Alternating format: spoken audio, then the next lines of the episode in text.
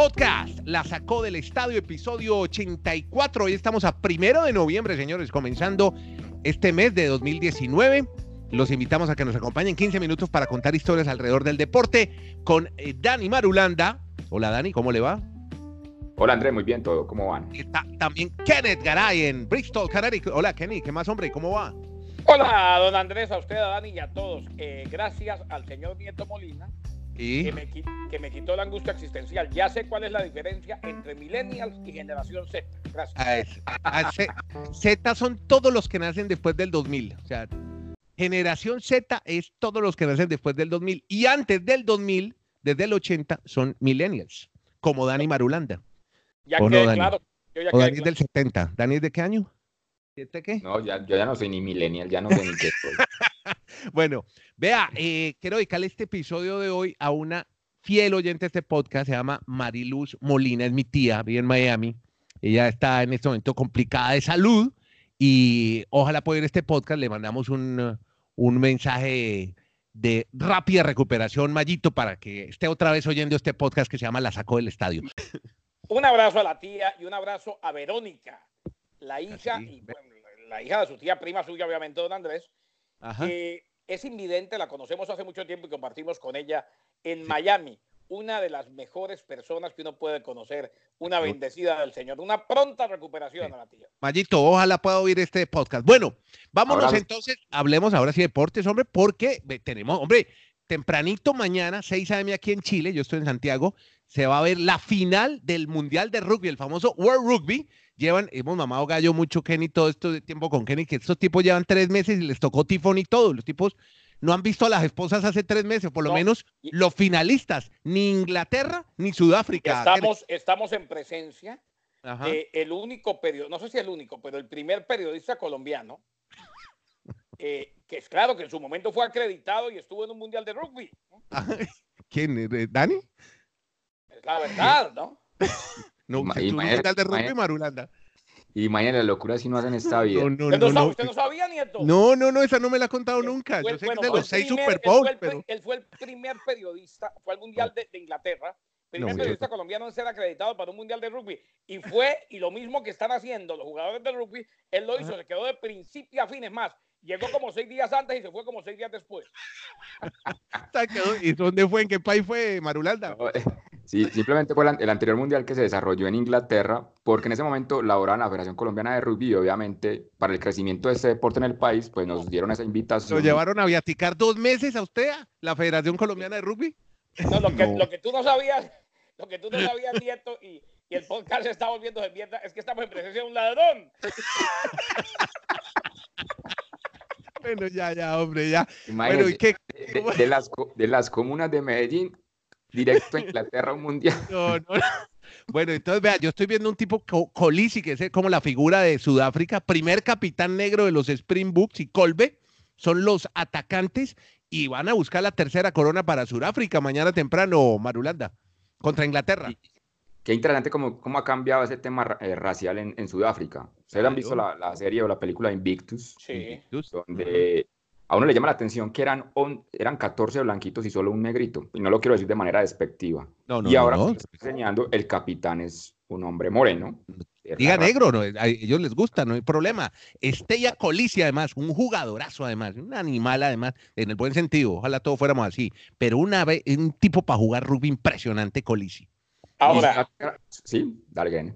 No, y, y hay una cosa, compañeros, eh, para que Ajá. siga con la, con la historia Dani, eh, esto de los Springbacks, y para que Dani siga con lo del rugby, no, es que hay una cosa, Dani, eh, ahora que usted nos habla de, de la manera como ha cambiado eh, el mundo y cómo ha cambiado también eh, la manera de percibir las cosas en Sudáfrica, y hay muchos más jugadores de color que en aquella en aquel momento en que obtuvieron el título cuando estaba Ujú. todavía Mandela eh, y vimos la película Invictos, pues hay Ujú. que decirlo, este deporte sí es el que de verdad paraliza en Sudáfrica. Yo me acuerdo en el Mundial de Sudáfrica, Sí. eh, no se sintió mucho ambiente de Mundial casi en ningún lado y estábamos en la Plaza Mandela. El día antes de la final jugaban en un torneo de tres naciones, creo, porque hay uno de seis naciones, otro de tres. Jugaba mm, Sudáfrica ante Nueva Zelanda. Llegamos a la Plaza Mandela y estaba lleno de gente y yo fui de los que inocentemente dije, ahora sí se está sintiendo eh, cerca de la final del ambiente del Mundial aquí en Sudáfrica. Mentiras. Estaba paralizado el país porque todos estaban viendo Sudáfrica, Nueva Zelanda. ¿Cómo le parece? Vea, y veo en... Sí, incluso esos estadios quedaron básicamente fue para la, la Liga Sudafricana.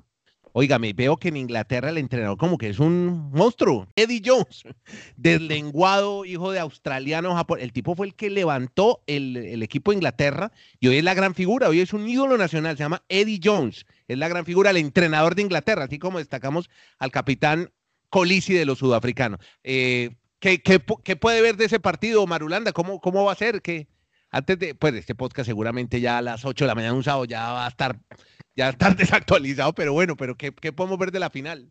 Sí, porque el juego es a las 5 de la mañana hora del este en los Estados Unidos, pero la esperanza de Inglaterra es eso, volver a levantar el trofeo Webb Ellis, el trofeo que le otorgan al campeón del Mundial de Rugby, porque ellos tuvieron el gran fracaso hace cuatro años que ni siquiera en su sede, en su país, lograron pasar la fase de grupos y ahora para ellos es pues la gran ilusión volver a estar en la final. Y Sudáfrica, por el otro lado del cuadro, pues sí era uno de los grandes favoritos en la forma que se fue desarrollando este mundial de, desde el 20 de septiembre hasta mañana 2 de noviembre. O sea, prácticamente mes y medio. Lo que pasa es que en el rugby sí les toca, Andrés, y, y bueno, Dani lo sabe. Estoy diciendo algo quizás lógico, pero de pronto la gente no. En el rugby les toca porque no se puede jugar cada tres días. Realmente muerto. Sí, descanso mínimo de seis días entre partidos. bueno, vean, bueno, es que ya tenemos ya, ya poco tiempo, pues estuvo muy, muy sabroso hablar de rugby un rato con ustedes. Tenemos eh, NFL, bueno, comenzó la semana 9, partido entre San Francisco y Arizona. Sí, bien interesante porque se enfrentaban las dos primeras selecciones del draft de este año. Kyler Murray por el lado de los Cardinals, el quarterback, y Nick Bosa, que es un defensivo que está haciendo todo para ser el novato del año en cuanto a la parte defensiva para los Niners, los 49ers. Y el partido lo gana al final el equipo de San Francisco, Kenneth y ustedes vieron la declaración al final del compromiso, Andrés, a usted que le gustan esas historias así medio rosas. rosas e inspiradoras.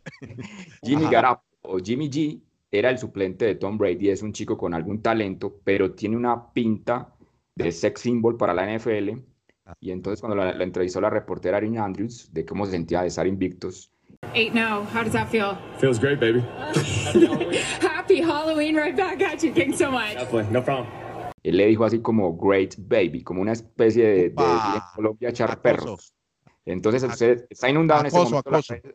Las, redes, sociales están inundadas de memes con esa situación. Pues que tenga, que tenga cuidado, Garo Polo. Eh, porque, no, no, no, le, le, digo por qué. Erin Andrews. Sí. Eh, me dice Dani que fue la que lo entrevistó, no vi la, entrevista. Erin Andrews fue la misma que se ganó una millonada, porque resulta que cuando estaba con ESPN, fue a cubrir un partido, creo que fue de fútbol americano colegial o de NFL, no me acuerdo de cuál de las dos. y, alguien que rentó un cuarto al lado del de ella en el hotel donde ella estaba. Sabía que ella estaba ahí. Abrió un hueco en la pared. No. Y la vio desnuda. ¿Qué? Y, la, y creo que la, la grabó y, no puede ser. Y la cadena hotelera terminó pagándole a ella, creo que fueron más de 100 millones de dólares. No, qué historia.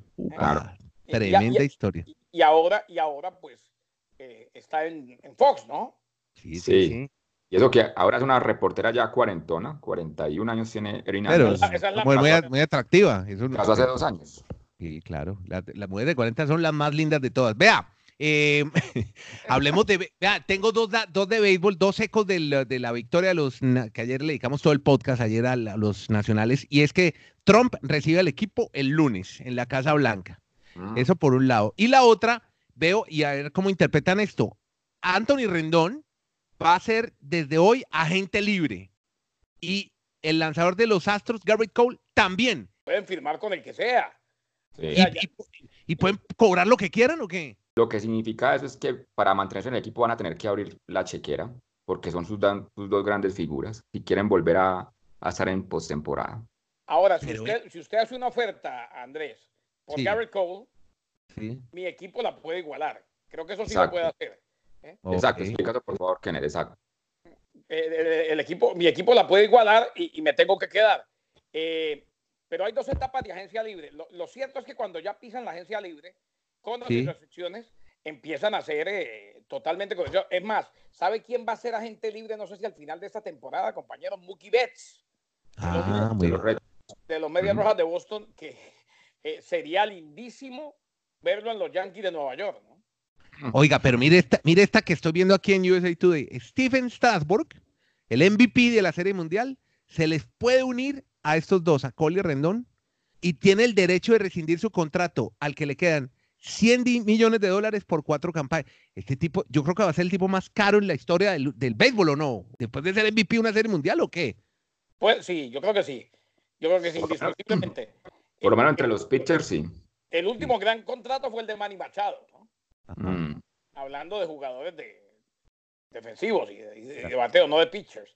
Claro. Pero, pero eh, es que hay, hay una cosa que también hay que, hay que entender y pasa mucho en la NFL. Es tanto el dinero que se maneja que muy seguramente es al que le toque, ¿no? O sea, por Claro. ejemplo, los contratos multimillonarios de los quarterbacks. eh, a ver si Dani me ayuda. Últimamente hemos tenido dos o tres contratos multimillonarios de quarterback que en realidad no lo valían. sí. Pero, eh, a ver, eh, el, el muchacho este de los Jaguars de Jackson, a Sí. Rocco Weiler y claro, a Blake Brothers, como Ah, sí. dos quarterbacks que tuvieron contratos millonarios porque tuvieron dos o tres partidos muy buenos y luego pues se, se vio lo que eran, volvieron a su nivel, pero ya tenían el contrato multimillonario. Lo de Bueno. Osweiler es la estafa más grande en la historia de la NFL. Yo, yo quisiera tener 26 años y retirarme millonario y sin haber nunca jugado prácticamente nada. Es más, Bueno, yo quisiera mientras- tener 26 años, así no me retire millonario.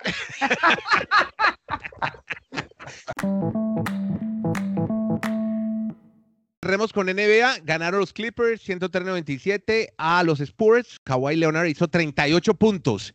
Y eh, noticias del Miami Heat, Kenny. Noticias del Miami Heat. A ver, sensacional lo de los dos novatos.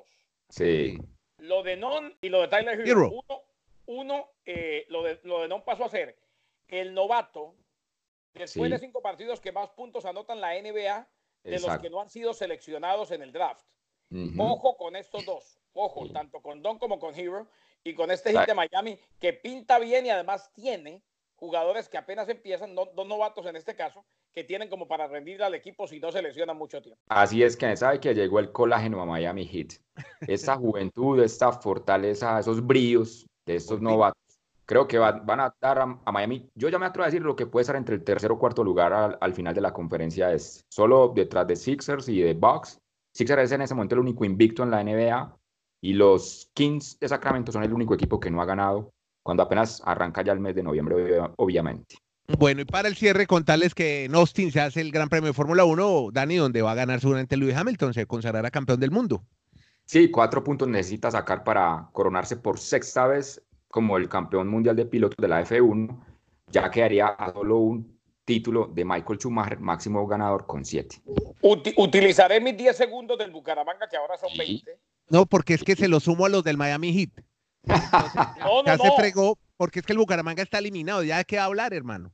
Vea, yo voy a cerrar con un hombre de atletismo. mar- ¿Se acuerdan que yo les había hablado de la maratón de Tokio?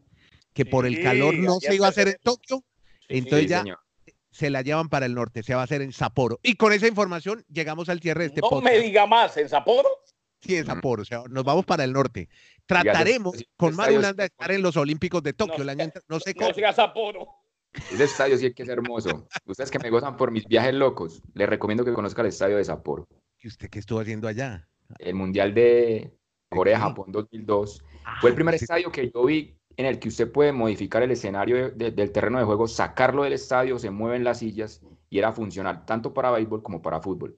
Algo similar al, al estadio que hay en Arizona de los Cardinals, donde el, el gramado sale del, de- Sí, escenario. al estadio de la Universidad de Phoenix en su momento. Fue copiado, exacto, fue copiado ese modelo del estadio de Sapporo del Mundial 2002. Bueno, muy bien. Dani Marulanda, ya lo oyeron. Tiene en Twitter la cuenta de Mar13, viatica con la Federación Colombiana de Rugby y además viajero internacional, No, seis Super Bowl.